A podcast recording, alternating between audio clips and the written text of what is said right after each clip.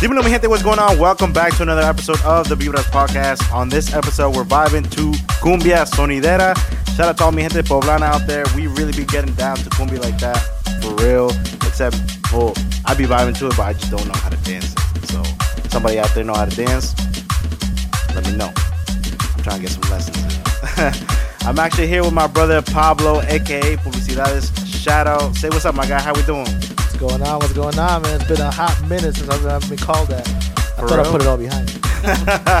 How long has it been? It's been it's been a long time, man. It's close to 15 years, probably longer than that, man. Honestly. Jesus Christ, man. So for the people that do not know, what is a publicidad? Like what what what's the role here? Like what do they do? So the role primarily is because it's such a niche market and uh, of, of people that listen to it, it's pretty much poblanos and uh, and just it's just a small area of, of Mexico. Then uh, our job is to promote the music, promote the parties, and send out music to your local DJs and sonidos to play it. So in order to, to hype the music up. Ah, okay. So pretty much uh so when you were publicidades shadow, right? you had like your own logo and everything, right? Yeah, that's you gotta you gotta build your image, your brand. You know, you gotta you gotta Pretty much gotta make your pretty much show who you are, right? Of course, yeah, you got to make this, you know, weird, intricate logo that, that, I, that now in hindsight I'm like, you know what, this, this is a little extra. But uh, Yeah, yeah. You, that's how everybody was doing and, and what everybody uh, uh, did to, to get the name out there. And Ah, yeah, you would build that, build connections with, with other people, pass Right. around music, make uh, logos with Sonidos to get a shout out. It was, it was like a it was a crazy like indie and underground vibe that, that it was, it was great to Okay. And there were times where like you would actually be able to get like say if you got a group of people, right? And uh, other publicidades and you're like, yo, let's hit up this one band, right? And they'll make a song and they'll shout you out on the Yeah, song, you, no? you felt like a freaking celebrity, man. 'Cause Yeah. you would go to a party, you get that song out, they give it to you, give you a little sample, a little snippet. Right. It's feel like- exclusive. ex- the exclusive sample, and you'd post it on your, on your MSN and be like, "Oh, this is super mega exclusive." right, right. It, uh, it, it was it was a, it was cool as hell, man. And uh, you would go to a party and you would give it to your sonido or, or your Right. DJ. He would play it, and you just hear your own shout out. It was and do you felt like a million bucks, man. do you have like your name shouted out I do on a couple songs, man. It's uh, I have What? uh, uh, the various groups. I, I have them, it's, pretty cool. It's pretty cool Really? thing, yeah. So you know it's crazy. So pretty much, I if, if you guys didn't know, I actually like when I growing up, I started with hanging out with sonideros, and like I'd be the guy just helping them, you know, load equipment for free. By the way, the only Right, we didn't get paid. we man. did not get paid, and the only way we did get paid was just to get to go to the party. right, yeah. Free entrance to the party. Sometimes it was families we didn't even know, but exactly. So, um, pretty much, I ended up getting my name put on one of the songs, one of these songs, and it was only one song. That's right. I think we share it, right? Yeah, we, share have the same song. Yeah, yeah. It was by uh, Malafama. Shout out to shout out, Malafama. yeah, shout out to Malafama. And um, so if you guys didn't know, I went by the name. I don't know, man. Should I tell you know, them? you know, you know it. You know, you know it. I haven't been called this in a long time. Probably won't ever be called this, but Publicidades Cristales. I don't know how I came up with the name, but it, it just happened. If anybody needs his logo, hit me up. Actually, he, my man Pablo did make me the logo and the logo I have today. Um, do not hit him up for uh, work because uh, you know he works for me privately. I'm exclusive. I'm tied down to a contract. but yeah, so um, so were there any like uh sonidos that like you would always hang out with or like you know, at that point in my in my life, I was I was young, and, uh, and so it would just be the local sonidos. I mean, you would Right. be your, your local sonidos, sonido Cherokee, right sonido Sonido Cherokee, Sonic, One of our, our friends from high school, he had a sonido, a sonido Black Scorpion. That's Yep. the one you're very familiar right? with. mhm. Uh, it was um, it was just mainly hanging out with the with the local ones because there was parties everywhere. Every Right. Teens.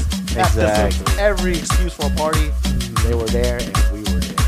But yeah, let me uh let me stop talking because you know the people trying to listen to some music and uh so do me a favor, yo, kick it off for me. This is Pablo or Shadow. If you know, you know. Subale Dale, you're vibing to the Vibras podcast hosted by DJ Minati.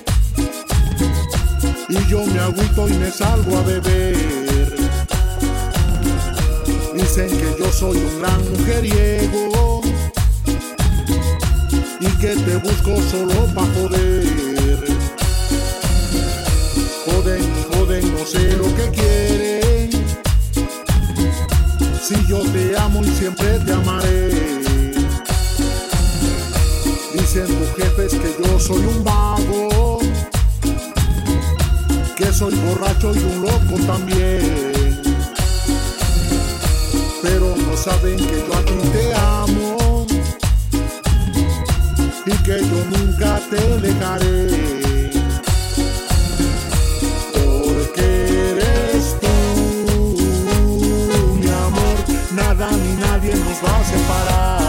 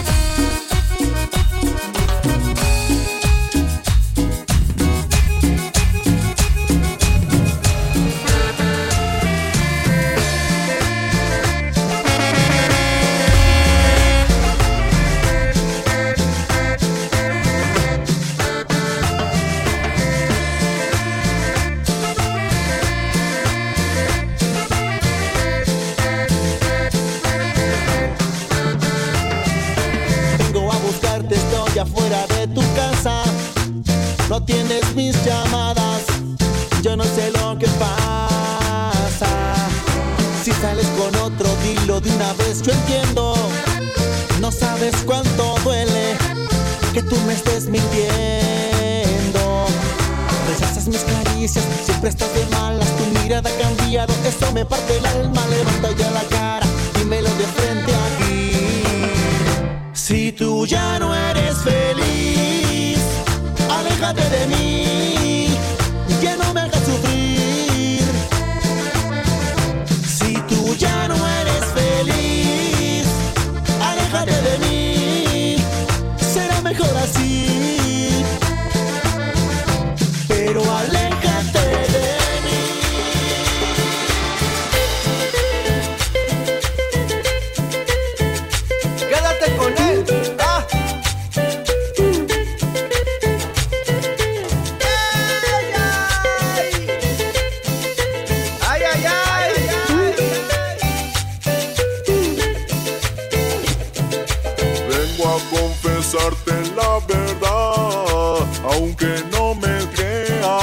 Siempre te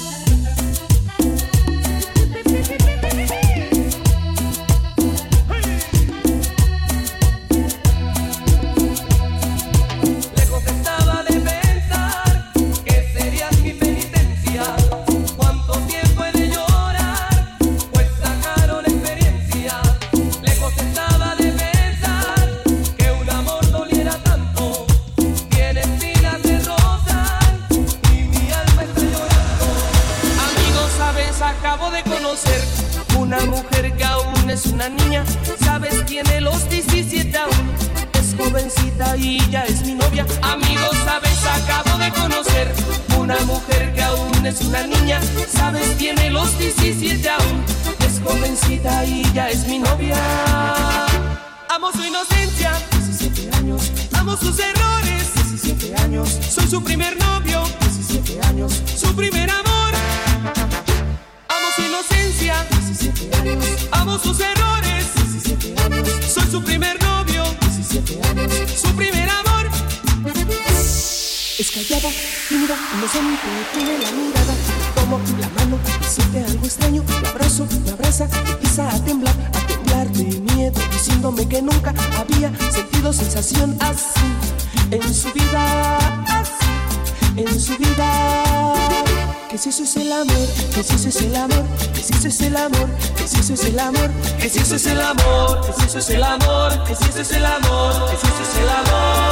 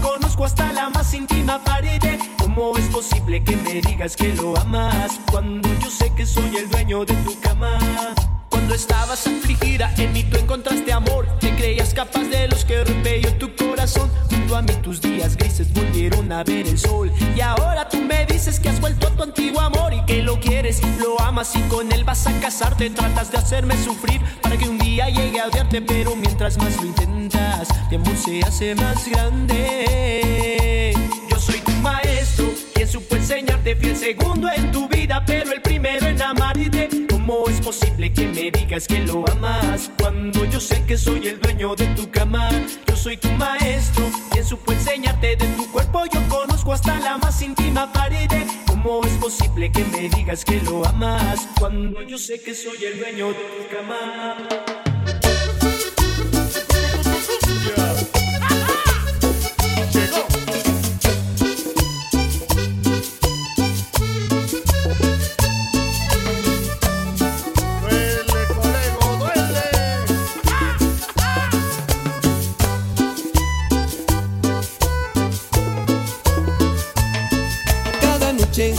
Una cita, una cita de amor entre ella y yo. Ella me dice que me necesita, que soy el dueño de su corazón. Cada noche navegamos varias horas, algunas veces hasta el amanecer. Me confiesa lo mucho que me adora y que nunca va a dejarme de querer.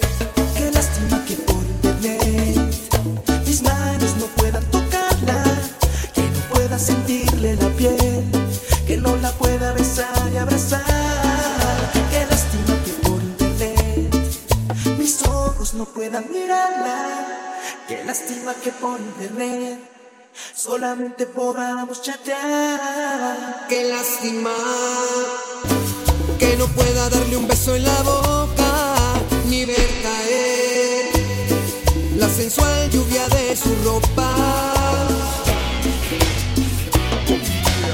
Cumbia.